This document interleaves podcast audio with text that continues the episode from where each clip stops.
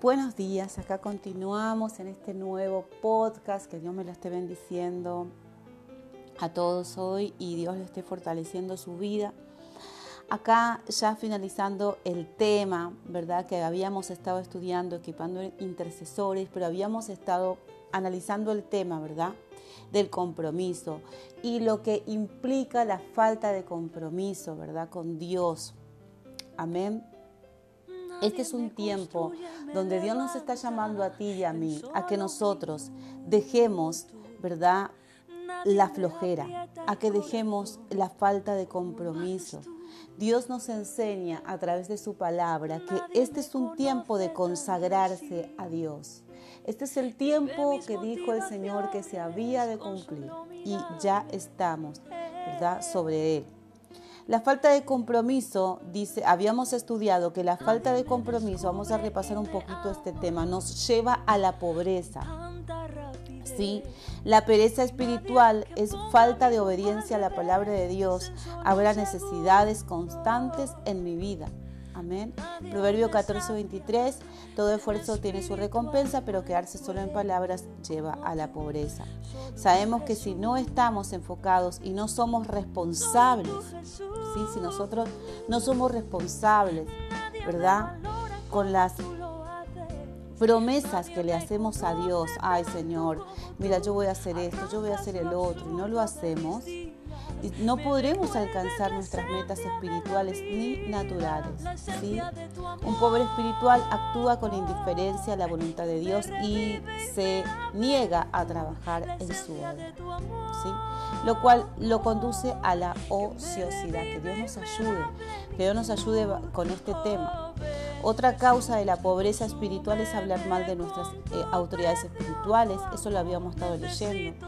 La pobreza viene acompañada de un espíritu de mendiguez que provoca un estancamiento, un desánimo, tener una esperanza venidera mejor. Amén. Entonces, nuestro compromiso principal y primordial es con nuestro Creador, es con Dios. La falta de compromiso, una vida sin propósito, ¿sí? Porque no logramos llegar a nada. La, la, falta de compromiso provoca una vida sin propósito, porque nunca logramos llegar a nada. El que no es comprometido nunca podrá producir nada. Por eso cuando nosotros como intercesores, porque este, este era el tema de, este, de esta serie, es la capacitación en la intercesión. Cuando los intercesores llamados por Cristo abren la boca, algo empieza a suceder y cambia la atmósfera espiritual donde estén. Hay gente que depende del compromiso que tú asumas con Dios para ser de bendición para otros. Hay naciones que están esperando por tu clamor. Hay maldiciones que se tienen que, romper por causa de tu voz. Entonces no podemos tener pereza espiritual. No podemos ser araganes para orar.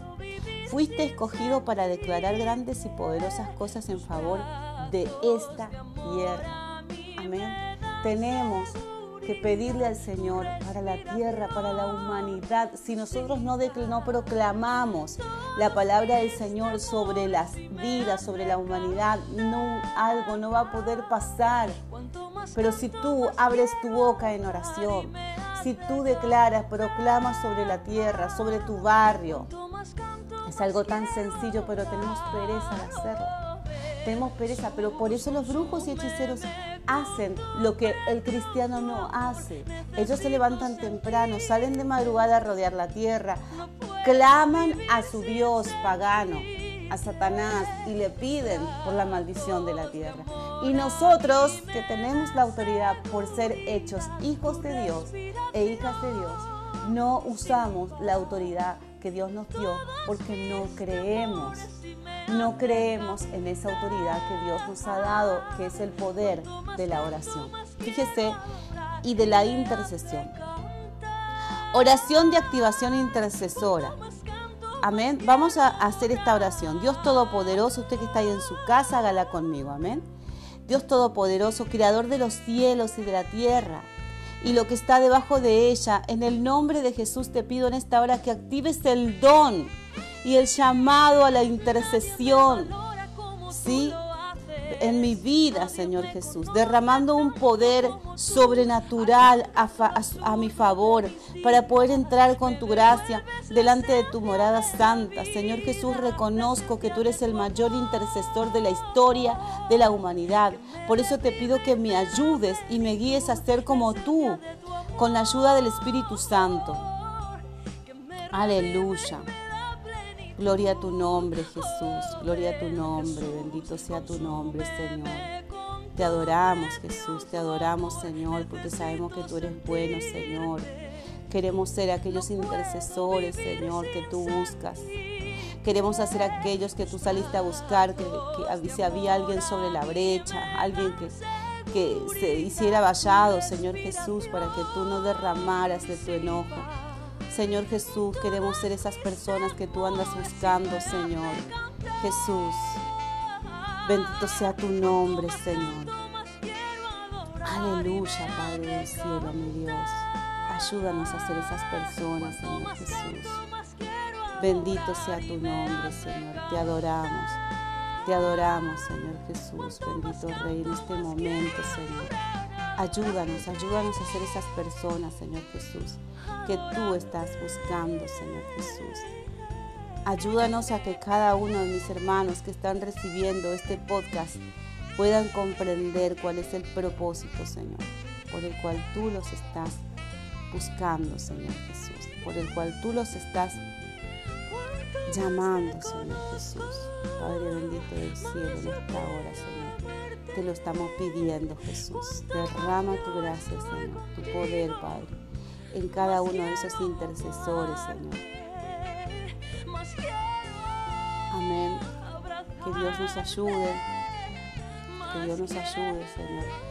Nos comprometemos en esta hora, Señor, a buscarte, Padre, con la ayuda del Espíritu Santo que intercede por nosotros. Sé que hay en el mundo espiritual una alianza entre tú y yo porque así tú lo has prometido. Señor, recibimos en esta hora el don de intercesión sobre nuestras vidas para decretar, afirmar, edificar, restaurar, romper y destruir toda obra de maldad. Me comprometo, Señor Jesús, a serte fiel con mi comportamiento, con la disciplina y el compromiso que significa ser una atalaya de tu reino. Nos comprometemos a ser un hombre o una mujer llena de tu espíritu y ser muy valiente y esforzarnos como lo manda tu palabra. Esta oración, Señor, la dirigimos, Señor, en el nombre de Jesús, con la autoridad que tú nos has dado.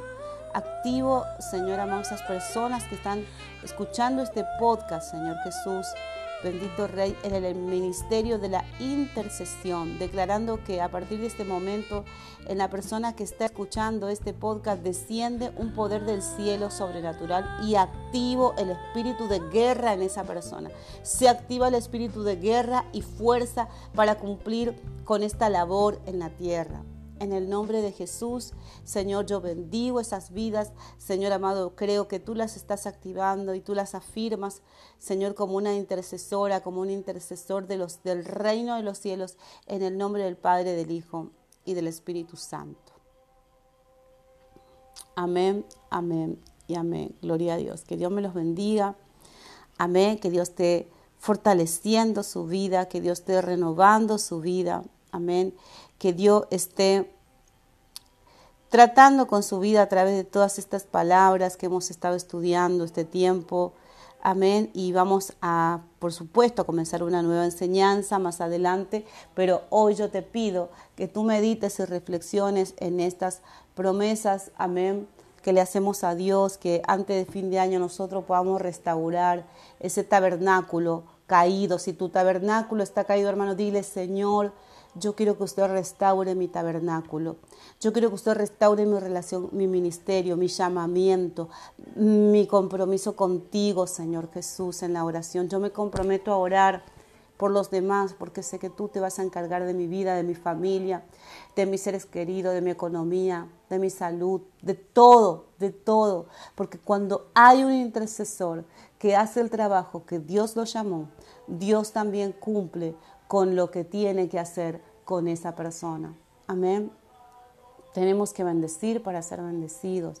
Tenemos que servir para poder vivir, para poder ser bendecidos, tenemos que servir. No te olvides que Jacob, para ser bendecido como él lo fue, tuvo que servir antes. Nosotros queremos todo, pero no queremos, no, tenemos que primero servir al Señor.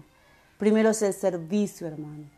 Primero es el servicio a Dios y después viene la recompensa, porque la Biblia dice, hay recompensa para tu trabajo. Vemos a Job, ¿verdad? Un varón de Dios lleno de pruebas, pero un intercesor fiel en la presencia de Dios. Fiel, hermanos.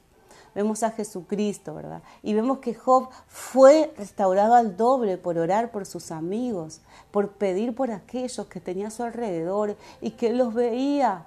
Hermano, tal vez tú tienes una vecina Tal vez tú tienes un pariente que necesita a alguien que se acuerde de él en oración. Tú dices, pero si él no va a la iglesia, yo no voy a clamar. No, estás equivocado, estás equivocada. Es ahí donde Dios nos está llamando a pedir. Por aquellos que están lejos, por aquellos que están débiles, por aquellos que son, no tienen quien los cubra. Amén. Dice la Biblia que cuando veas al desnudo lo cubras. Amén. Eso está hablando de la oración.